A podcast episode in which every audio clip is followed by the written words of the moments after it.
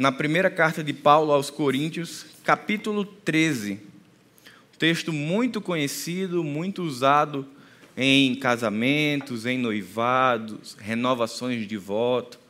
Ah, a gente usa 1 Coríntios 13, é muito comum se ver nesses momentos.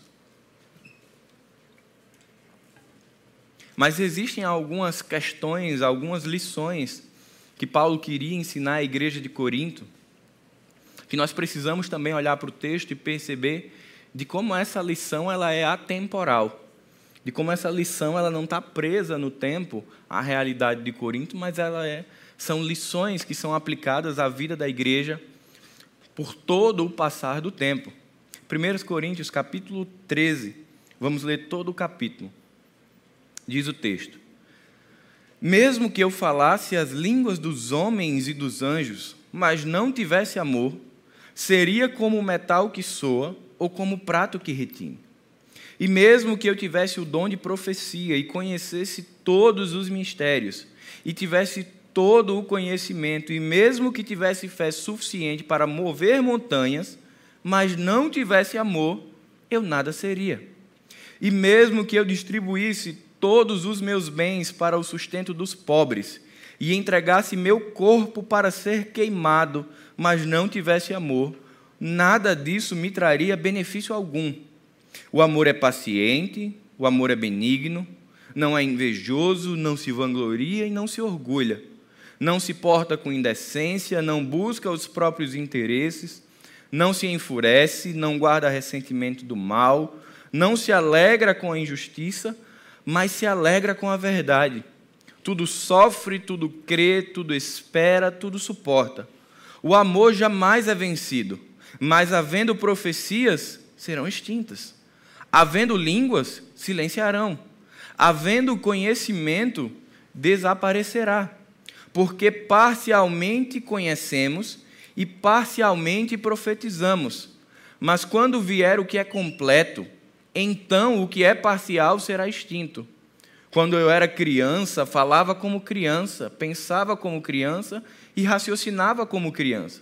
Mas assim que cheguei à idade adulta, acabei com as coisas de criança. Porque agora vemos como por um espelho, de modo obscuro, mas depois veremos face a face.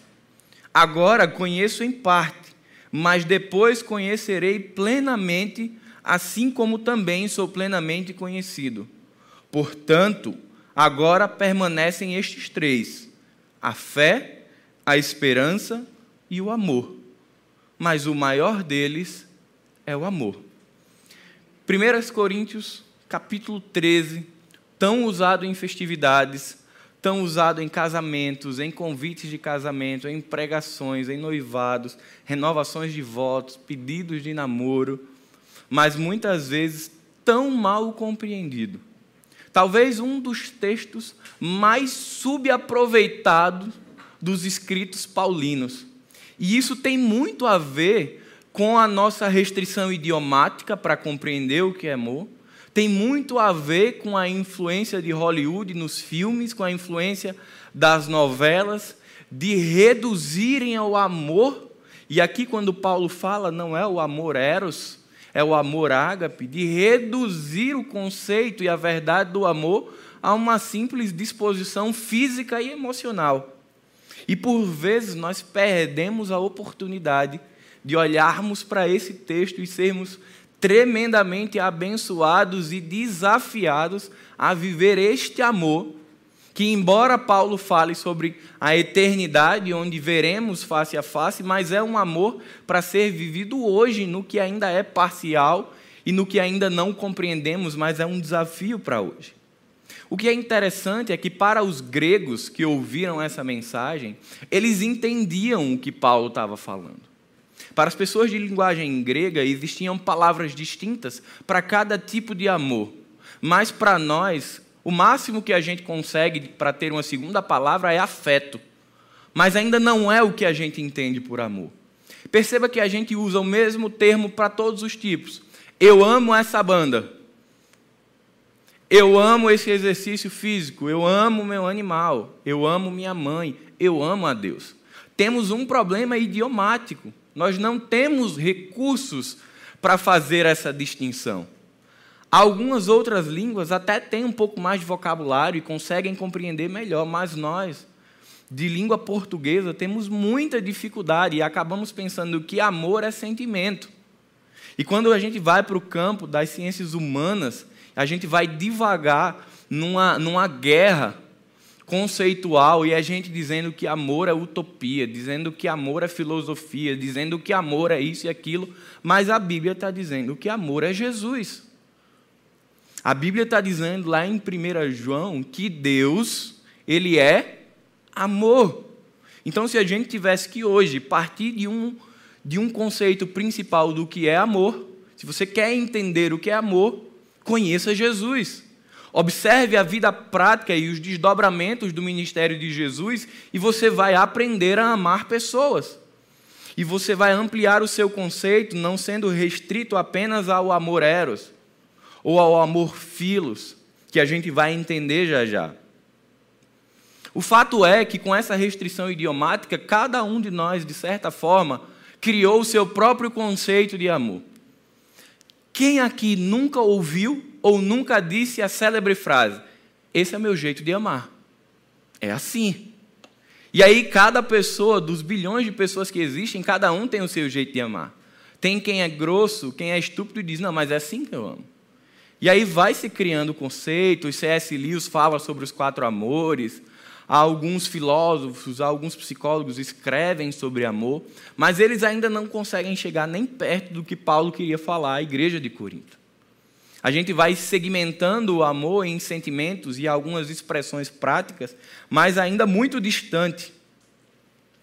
E o fruto dessa má compreensão do amor é que vamos criando amores falsos, amores oscilantes, interesseiros, hipócritas, controladores, subversivos, egoístas, porque tomamos como referência o que nós achamos que é amor e não o que o Evangelho diz que é amor. Quantas vezes a relação não é pautada tão simplesmente? E aí, quando eu falo relação, não é matrimonial, mas é a relação entre nós. Ela não é alimentada pela simples relação de troca. Eu te dou algo, você me dá algo em troca, então nós mantemos até o dia que você for útil. Quando acaba essa utilidade, acaba seu amor. Se a gente pensa no amor vivido no casamento, quantas vezes isso não é destruído por algumas questões? Quando a gente pensa no amor expresso na comunidade cristã, quantas vezes nós ouvimos histórias terríveis de irmãos em Cristo Jesus que foram alcançados pelo amor dele, mas que não se falam mais porque divergem de uma opinião sobre tal assunto? Ou porque uma palavra foi dita e chegou atravessada e agora eu não quero mais contato com você. Porque simplesmente não conseguimos compreender o amor de Deus. O amor ágape, que lá em Romanos, capítulo 5, verso 5, parte B, ele vai dizer que é o amor que foi derramado de Deus em nossos corações por meio do Espírito Santo.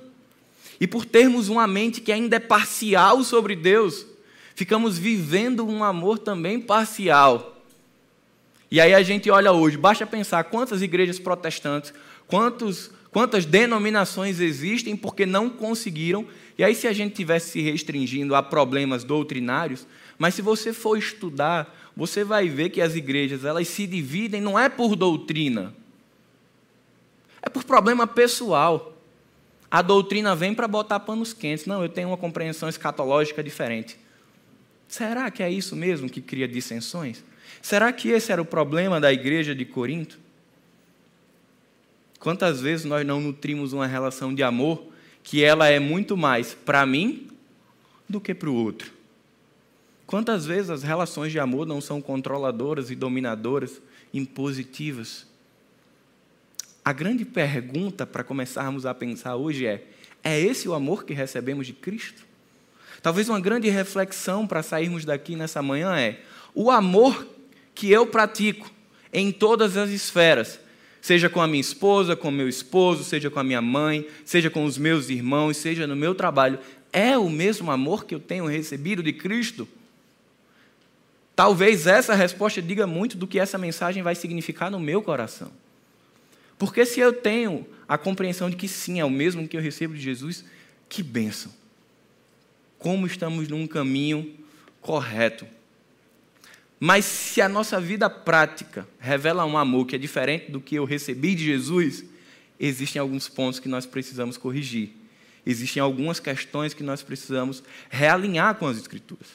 Esse amor construído pelo homem, por essa antropologia, ele é limitado, ele é fraco, ele é frágil, ele oscila, ele é controverso, ele é circunstancial. Talvez você conheça pessoas, e aí eu reforço novamente para quebrar esse conceito de que amor é apenas entre homem e mulher, que é apenas amor. Talvez você conheça amigos que eram super amigos. E eu digo porque isso existe na minha vida também. Mas tiveram um problema, agora você não é mais meu amigo. Ou agora eu não vou ficar mais aqui porque eu não gosto dessas pessoas. Por quê? Porque o amor que nós aprendemos e desenvolvemos enquanto humanidade, ele é circunstancial. O amor de Cristo não. O amor ágape que Cristo derrama e imputa aos nossos corações, ele não é circunstancial, ele é eterno. O amor que recebemos de Jesus, ele não é oscilante. Deus não nos ama hoje e deixa de amar amanhã e volta na terça a amar. Ele é constante, mas o nosso não, ele é vacilante. Será que tudo isso não tem sido uma barreira para que a igreja de Jesus do século 21 esteja tão parecida com a igreja de Corinto, que nós vamos entender já já o que acontecia? Mas aí a gente para de falar sobre esses tipos de amor e vem falar do tipo de amor que ele é muito estimulado no ambiente religioso, não necessariamente no ambiente cristão. Infelizmente, à medida que as religiões elas vão se desenvolvendo, elas brutalmente reduziram a ideia de amor ágape à caridade. Então, quantas instituições religiosas não estimulam os seus integrantes a pratiquem o amor sendo caridoso? Então, se no Natal eu faço ali uma oferta, ou se eu vou para a rua e faço um sopão, tá ok, eu estou expressando amor.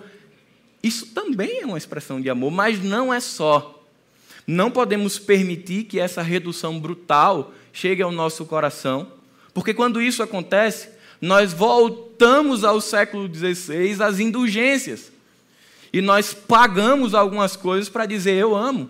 Então eu dou uma oferta para uma instituição de caridade, eu ajudo não sei quem, eu dou algumas peças de roupa para o bazar, eu visito o lar da vovozinha e ok. Porque eu estou pagando o meu amor. Mas não é isso que Paulo está falando. Um outro fator que merece destaque é de que a nossa realidade restringiu o amor a amorero e filos. Então, ou eu tenho amor com o meu cônjuge, ou eu tenho amor pela minha família.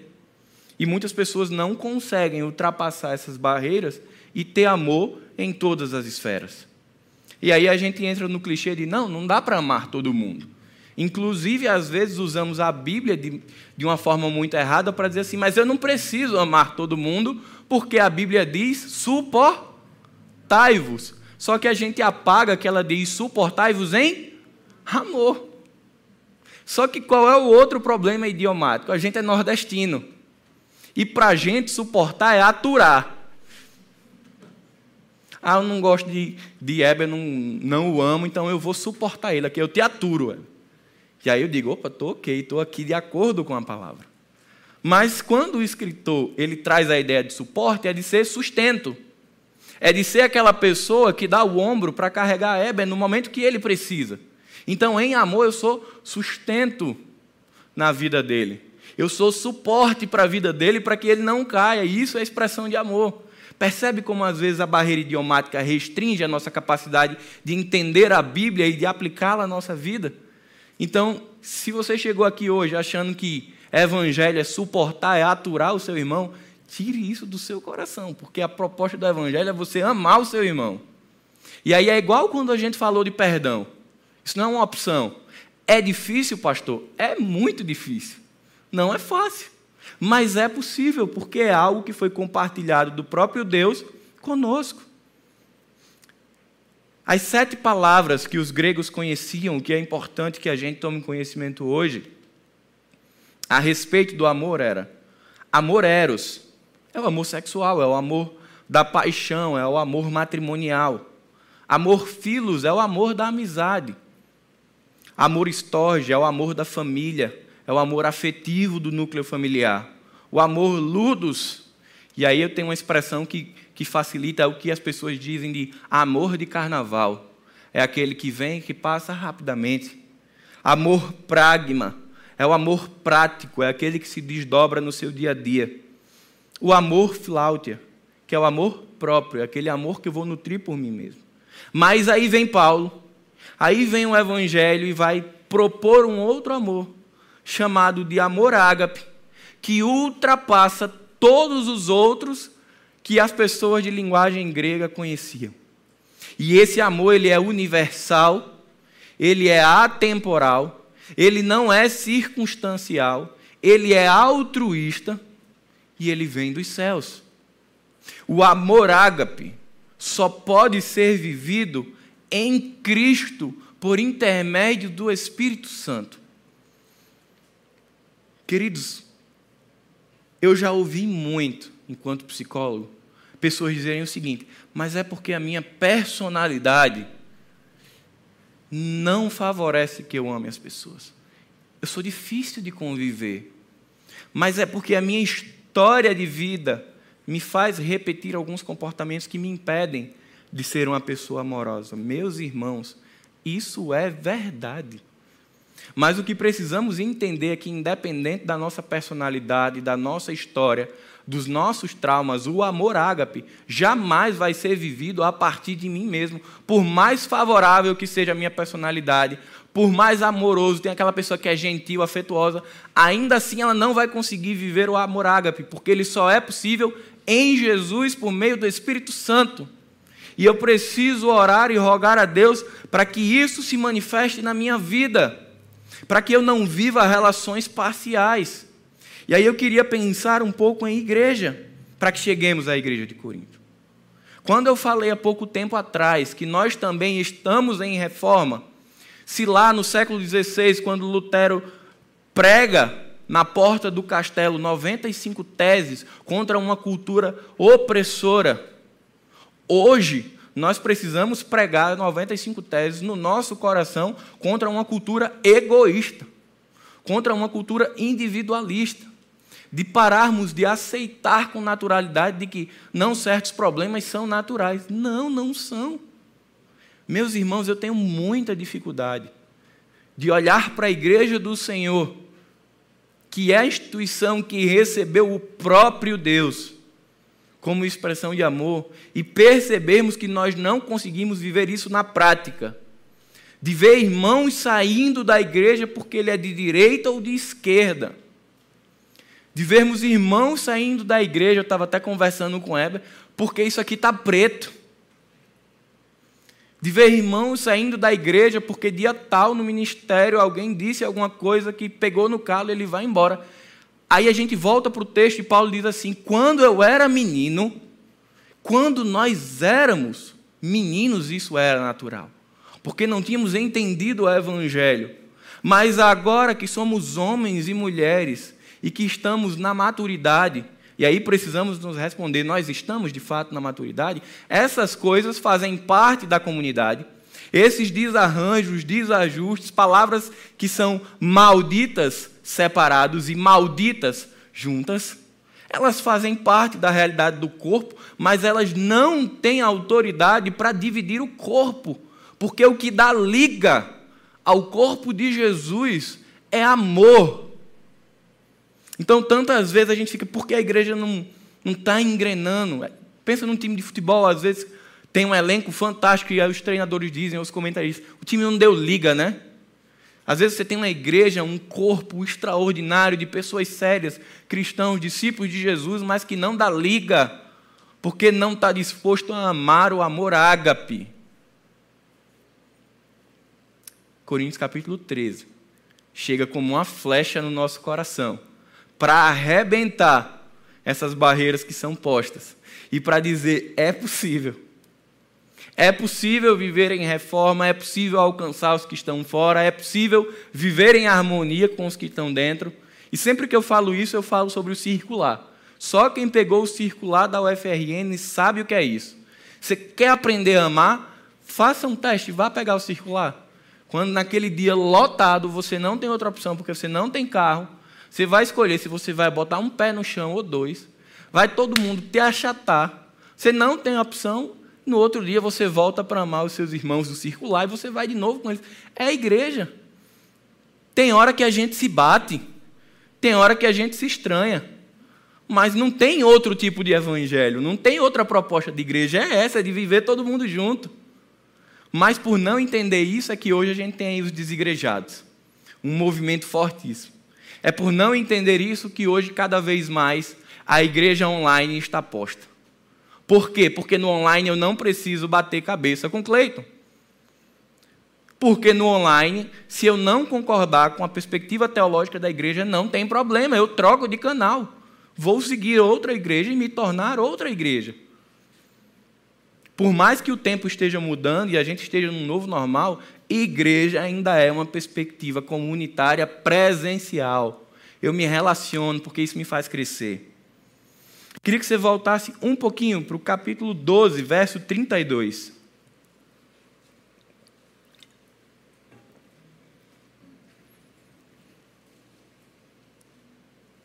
Perdão, verso 31. Paulo vai dizer: Procurai com zelo, com zelo os melhores dons. Dito isso, ele segue: E agora vos mostrarei um caminho muito superior. Meus irmãos, Paulo estava ali, exortando a igreja de Corinto, e pense numa igreja difícil. Quando a gente vai estudar um pouco da história de Corinto, a gente vai ver que era uma igreja extremamente afetada pelos pecados sexuais. Uma igreja extremamente diversa, por ter pessoas de várias regiões, mentes muito diferentes. Uma igreja extremamente pervertida, com muitos traços de culto, de, de outros cultos, de cultos pagões. Uma igreja que até a ceia ela não sabia celebrar porque iam os ricos e comiam primeiro para que depois os pobres fossem e comessem o que sobrasse. E aí Paulo vai lá no capítulo 11, dá um aperto na igreja, porque nem a ceia eles conseguiam. E aí Paulo está falando aqui nesse momento do capítulo 12, e aí eu queria que você refletisse se realmente a gente é tão diferente de Corinto.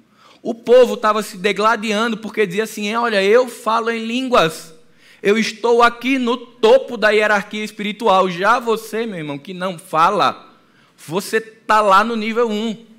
O outro chegava e dizia: É, você fala em línguas, mas você não profetiza, eu profetizo. Logo, você não está na escada, no, no, último degrau, você está abaixo, quem está acima sou eu.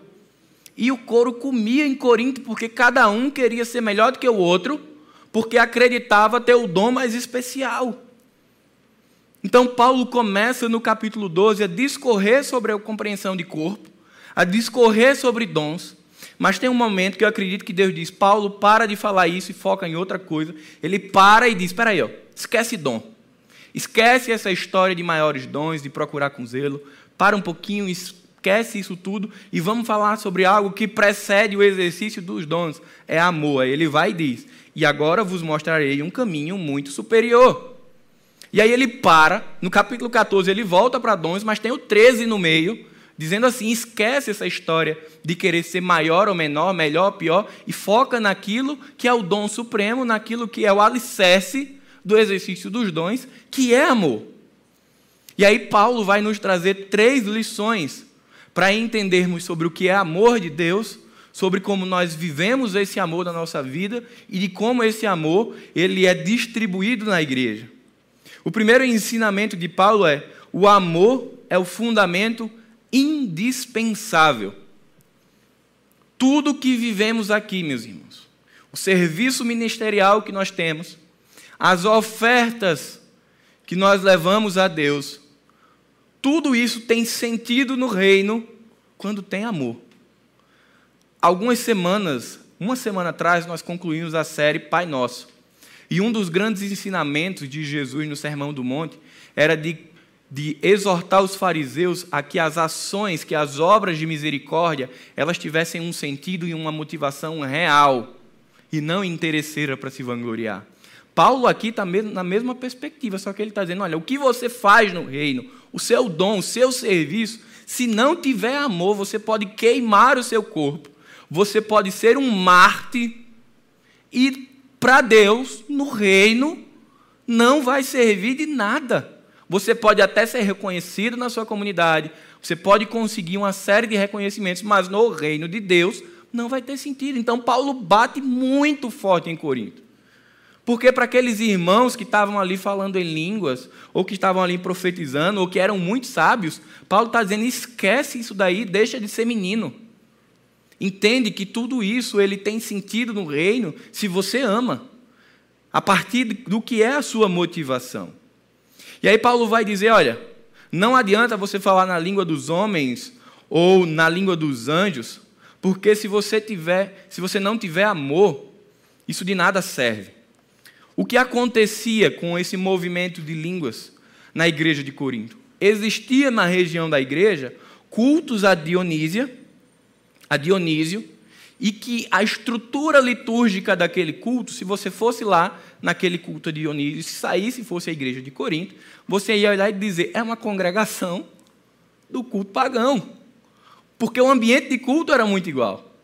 Porque eles carregaram traços pagãos para a igreja de Cristo. E Paulo está dizendo: olha, não adianta, isso daí é como um sino.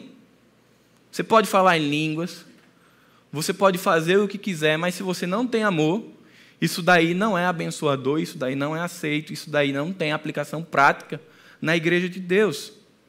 Paulo vai falar: olha, não adianta você ter o dom de profecias. E aqui profecia não é visões, tá? Não é falar sobre o futuro. Profecias aqui é de pregar a palavra. Não adianta você ter uma habilidade que o distingue dos demais em relação a você expor as Escrituras ou você apresentar Jesus. Se a sua motivação para fazer isso não é o amor de Deus, que é derramado em você e espalhado para as pessoas, não adianta. Ao longo dos tempos, temos dois tipos de pregadores, dois tipos de pessoas que têm um dom profético. Aquelas que fazem isso com amor, humildade, por graça e misericórdia, porque são impelidos por Deus. E elas se entristecem quando um pecador não entrega sua vida a Jesus, mas elas celebram quando um pecador entrega. Mas temos aquele cara que gosta de ser opressor, de intimidade, ser um terrorista e que ele se alegra quando as pessoas estão aterrorizadas e quando supostamente entregam a vida a Jesus, porque não porque foram convencidas pelo Espírito Santo, mas porque estão com tanto medo de ir para o inferno, que elas fazem isso como uma válvula de escape. Paulo está dizendo para Corinto que o input, o impulso, o combustível para pregar o Evangelho é amar as pessoas. Quando Lutero faz o que fez e sofre o que sofreu, quando os reformadores são perseguidos por, pelo que eles suscitam na igreja, isso só é sustentado porque eles amavam a Deus e por receberem de Deus esse amor, eles se mantiveram firmes. Quando a gente não entende esse amor, a gente desiste na primeira pressão. Então Paulo está dizendo: não adianta você ser top, aquele cara que todo mundo diz assim: olha como fala bem, como prega bem. Eu tenho algumas dificuldades com termos como um pregador proeminente, pregador isso e aquilo. Você quer ver como a gente se apega fácil a essas coisas? Se você tem aqui meses de caminhada cristã, você vai ver. Pastor da igreja vai prega todo domingo. Ah, não vou não. Vem o pregador lá do, de Israel, que tomou banho no Rio Jordão, entope a igreja de tal modo que não cabe. Que você bota telão do lado de fora, porque vem o cara lá de Israel. Mas o seu pastor, que talvez tenha limitações, que não tenha tanto conhecimento quanto o cara que vem de Israel, mas que ama a igreja, que tem uma vida de doação, esse ele não tem prestígio nem recebe amor. Mas se vier alguém de fora, peraí, porque Deus hoje vai mandar algo. O seu pastor ele não manda, não, ele está batendo ponto no domingo. Você, você entende como às vezes isso passa despercebido? Como a gente, isso tudo tem a ver com compreender amor? Então a gente vai mesmo sendo ensinados de que não existe dons que nos fazem maiores ou menores, a gente vai criando escalas. Então a gente vai pegando essas lições de Paulo para reorganizar algumas coisas na nossa vida. Terceiro ponto que Paulo vai questionar é sobre o dom do conhecimento intelectual. E aí, para mim, esse hoje é o mais problemático. Não é dom de línguas, não é profecias, não é visões. É crente que é inteligente demais que se acha inteligente demais. Porque o que tem de doutor em teologia nas igrejas por aí, que ele vem para a mensagem e enquanto o pastor prega, ele está aqui examinando as escrituras, para no final ele dar um parecer, dizer que o cara errou alguma coisa. Porque a teologia para ele é morta, é, é, é apenas intelectualidade, mas não repercute na prática. O que a gente tem de crente influenciador digital para postar as coisas no Facebook ou no Instagram, mas que não quer viver igreja, que não quer falar de Jesus na rua dele, que não exala Jesus em casa. Gente, pelo amor de Deus, é muito. Tem pastores que escrevem livros extraordinários que nunca viveram. Vivemos uma geração de teólogos de redes sociais. Eles leem, a, leem livros, mas não leem a Bíblia. Eles pregam e fazem lives, mas são incapazes de pertencer ao corpo de Cristo. São incapazes de sentir a dor dos que estão próximos são populares, são famosos, mas são incapazes de, em secreto, se humilhar aos pés de Jesus. Porque eles perderam de vista o que é o amor de Deus. Na comunidade cristã, meus irmãos, o que vale não é apenas fazer, mas sim o porquê fazemos. Eu não me preocupo se tem duas mil pessoas na rede social da igreja, ou cinco mil, ou duas assistindo. Porque o que impulsiona a igreja de Jesus são pessoas. Quando a gente sai no sábado com vocação para ir lá para o terreno servir aqueles irmãos, não é porque tem um potencial, não é uma avaliação de investimento de quantas pessoas vão se converter e vão ser arroladas à membresia da igreja. É porque existem pessoas sedentas. Não é por números, não é por status, não é por influência enquanto igreja, é por pessoas. Eu simplesmente faço porque eu amo aquelas pessoas e eu amo porque eu fui amado por Deus e eu sou impulsionado a amá-las. Fazemos obra de misericórdia pelo mesmo motivo. Porque recebemos misericórdia de Deus. Perceba que o fariseu ele fazia e ele tinha que estampar para ser reconhecido. Quando nós aprendemos e saímos da meninice e nos tornamos homens e mulheres maduros, não interessa se vão ver. Eu não preciso mais postar na minha rede social que eu fui ali e fiz uma obra de misericórdia. O Senhor está vendo. O que me impulsiona não são os likes, não são os parabéns que eu vou receber no direct. É o amor. A segunda lição que Paulo traz é que o amor ágape é de natureza divina. O apóstolo Paulo ele vai trazer 15 características de como é esse amor. Mas eu queria me deter a algumas delas. Primeiro, o amor é paciente. É uma, é uma questão de natureza comunitária. O termo da palavra grega utilizada por Paulo aqui refere-se à longanimidade de Deus é a ideia de que, mesmo sendo afrontado, lembra do que eu falei lá no início, que às vezes a gente sai da igreja por uma palavra que foi maldita. A ideia de o amor é paciente, esse amor que é da comunidade, é a ideia de que, mesmo eu sendo afrontado, eu não vou me vingar. Eu vou refrear o meu coração e isso vai ser tratado comigo. Então perceba, às vezes essas pessoas recebem rótulos de ah, é muito passivo, é controlado, sangue de barata. Meu irmão, se você tem essa expressão de um amor que é paciente, que benção. Você é forte, você está muito bem na caminhada de discipulado. Aquela pessoa que bateu, voltou, ela não entendeu isso aqui ainda. Sabe assim, não levo desaforo para casa. Que coisa maravilhosa, né, para um cristão isso?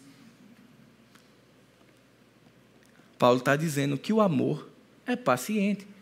Gente, não vamos também fazer uma utopia. Não quer dizer que em alguns momentos eu não vou me chatear, ou como a Bíblia diz, não vou me irar e vou ficar revoltado. Isso acontece. Fazemos parte de uma igreja de pessoas. Mas quando ele diz é que é paciente, é que no outro dia eu vou para a igreja, vou chegar, vou dar um abraço no meu irmão e vou seguir. Isso não me tira do corpo. Paulo vai dizer: o amor é bondoso, novamente para a comunidade. Temos nas igrejas como um todo bons cristãos, mas nem sempre somos cristãos bons. E isso faz parte da caminhada de santificação. Isso faz parte da caminhada de crescimento com Deus. Eu, eu mesmo já fiz isso aqui assistindo televisão. É, tem esses programas maravilhosos, policiais, que só passa coisa boa. Eu estava assistindo e uma reportagem daquelas pesadas. No final, a polícia pegou e matou o bandido. Foi que saiu ali naquela hora? Foi que eu disse? Eu acho. É pouco. Que bom que morreu, menos um. Gente, eu falei isso. Será que a gente não fala? Depois eu fiquei pensando, eu disse, Jesus, já foi, não, isso não aconteceu uma só vez, não. Isso acontece porque Deus ainda está tratando essa questão no meu coração. Então, talvez eu seja um bom cristão, mas preciso ser confrontado para me tornar um cristão bom. Porque não é uma bondade aplicada só aos que são bons, é uma bondade aplicada a todos. Jesus não morreu pelos que estavam sãos, ele morreu pelos doentes, por gente ruim. Tanto que quem era muito bom naquela atmosfera não quis Jesus porque não precisava. Então, quando diz o amor é bondoso, é no sentido de que esse amor ele se expressa. E às vezes o nosso desafio é ser um cristão bondoso, de sermos pessoas melhores. Paulo vai dizer: o amor não se orgulha, agora é de natureza pessoal. Não há necessidade de estar expondo, de estar compartilhando, e às vezes a gente diz: não, eu vou falar isso, porque isso vai influenciar pessoas. Tá, se realmente foi isso, faz sentido. Mas eu não preciso que uma luz dessa seja apontada sobre minha cabeça para que eu faça um relato de que eu fui em tal lugar e passei um dia e me doei. Isso não traz orgulho no meu coração, isso não deve trazer. Porque o amor não se orgulha. Então eu faço isso porque o amor de Cristo, ele me constrange a fazer. Eu vou até comunidades carentes ou não carentes. Eu encontro pessoas, eu sirvo pessoas porque Deus fez isso por mim. E isso me impulsiona. Eu não quero, a gente, enquanto igreja, a gente não precisa do holofote, a gente não precisa do, do brilho, a gente não precisa do destaque. Uma coisa que o cristianismo nos desafia é entendermos que ele não é um palco, ele não é um espaço para protagonistas. O que eu vou falar agora não é uma crítica ao coach, mas é uma crítica a aplicarmos isso na igreja. O coach vai dizer assim: seja protagonista da sua vida. O Evangelho diz que quem é protagonista da sua vida é Jesus de Nazaré. O coach vai dizer: você precisa ser visto. O Evangelho não vai dizer isso. O Evangelho vai dizer que você diminua para que Cristo apareça. Então eu não preciso me orgulhar dos meus feitos. Eu preciso, pelo contrário, entender que é um privilégio servir.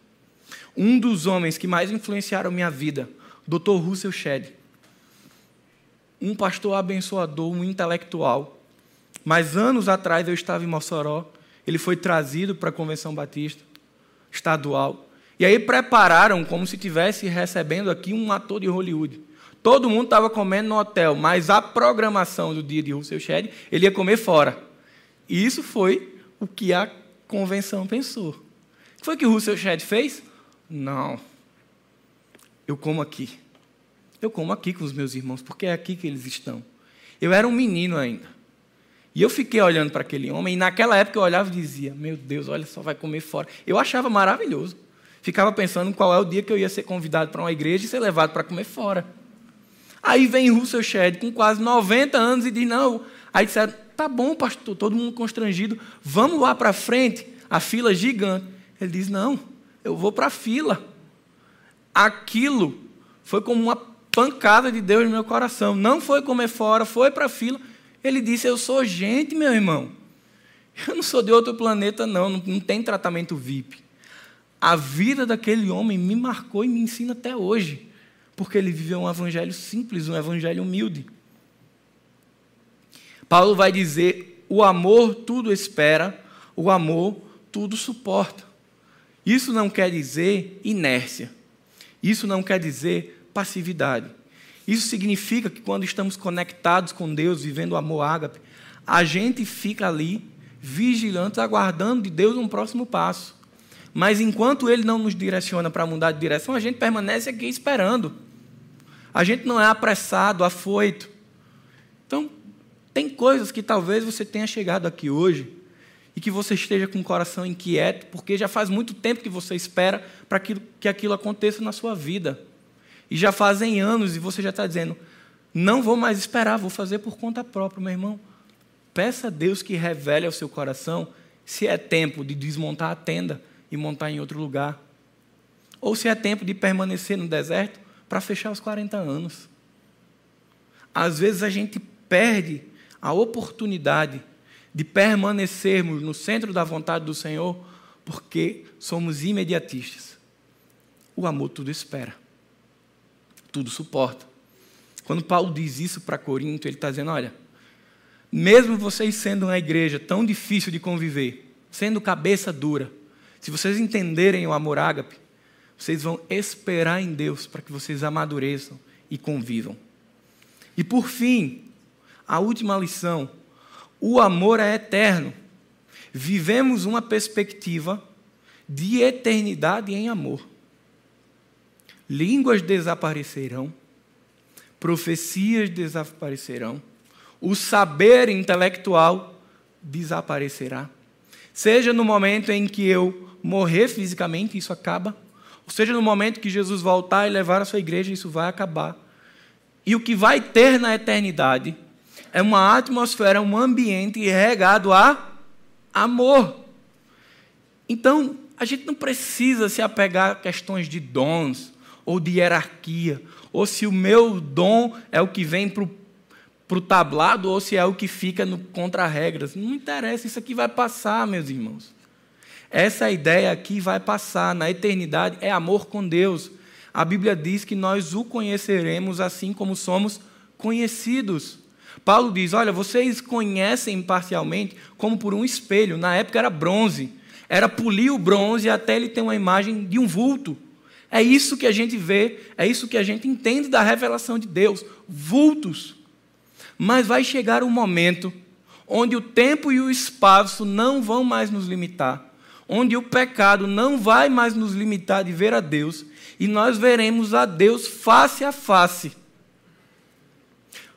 Você consegue pensar do que é um dia você estar na presença de Deus e poder compreendê-lo e olhar para Ele e vê-lo como de fato Ele é? Se pensar parcialmente hoje já nos faz ser quebrantados, já nos corrige, já nos transforma. Imagine o que está guardado na eternidade. Às vezes eu fico pensando nisso e eu fico meio emocionado do que deve ser, porque eu não consigo entender o que de fato é, está na presença plena de Deus. Homens na Bíblia que viram relances de Deus. Agora você imagine essa promessa, que eu e você vamos vê-lo face a face, que a integralidade desse amor está reservada. Só que para hoje, a gente vai saboreando. Enquanto eu não vejo face a face, eu vou saboreando a eternidade. Nós temos um privilégio de viver essa promessa hoje. Ela não é para o futuro, ela é para hoje. É como se fosse uma entrada. A vida do discípulo hoje é uma entrada, mas a gente está esperando o prato principal. O prato principal vem na eternidade. É ver Jesus face a face. E para acabar, Paulo termina dizendo que dos três pilares, a fé, a esperança e o amor, sobrará, permanecerá. E o mais importante é o amor. Fé sem amor é fria. Esperança sem amor é insegura. E eu queria encerrar com uma frase de William Barclay: O amor é o fogo que acende a fé e é a luz que torna a esperança uma segurança. O amor é o fogo que acende a fé e a luz que torna a esperança em segurança. Que a gente possa, a partir dessa palavra de Paulo, sermos desafiados a viver o amor ágape. Pai querido, muito obrigado, Senhor, pelo teu cuidado, pela tua proteção pela tua palavra, Senhor. Muito obrigado por podermos viver a realidade da igreja. Pai, nós te suplicamos, Pai, nós te pedimos que o teu Espírito ele nos ajude a desfrutarmos daquilo que já nos foi dado, que é o dom do amor. Que possamos, Pai, deixar de lado a glória, as posições, os holofotes, para vivermos um evangelho que é simples, que é relacional, que é prático, que é aplicado. Porque amar é mais do que sentir, amar é viver. Nós entendemos o teu amor, Pai, porque ele foi prático, ele não foi de palavras. Ele foi tão prático que ele foi sacrificial. Nos ajuda, Pai, a vivermos esse amor que é sacrificial agora, até que chegue o momento em que te veremos face a face. Amém.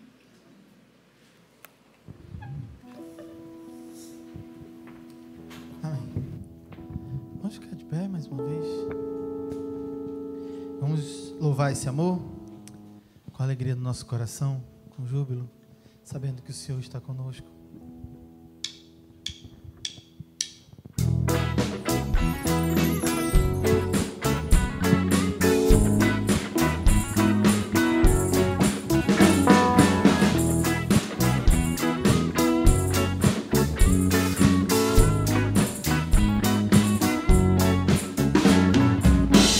Montes correm para o mar, teu rio de amor por mim. Eu abrirei meu coração, deixando a tua cura entrar. Me alegro por te pertencer, levantarei as minhas mãos. O teu amor me alcança e me faz louvar-te.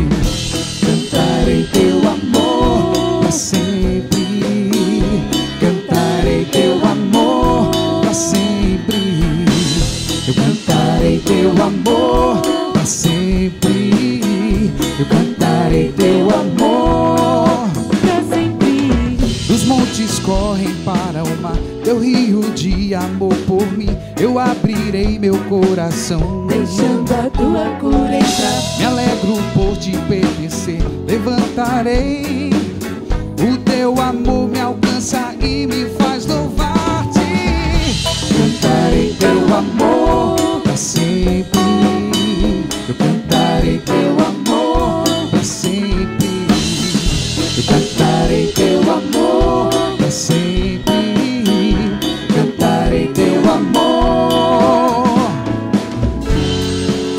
coração exulta. De alegria eu canto. Se o mundo conhecer a ti, ele se encherá com a tua alegria. Cantarei teu amor para sempre.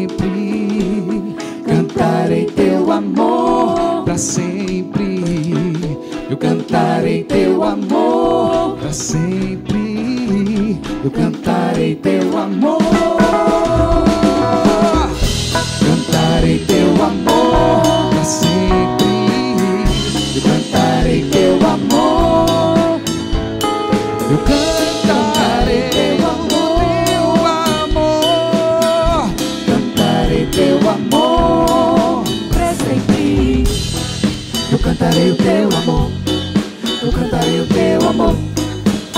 Cantarei o teu amor para sempre. Eu cantarei o teu amor. Eu cantarei o teu amor. Eu cantarei o teu amor para sempre.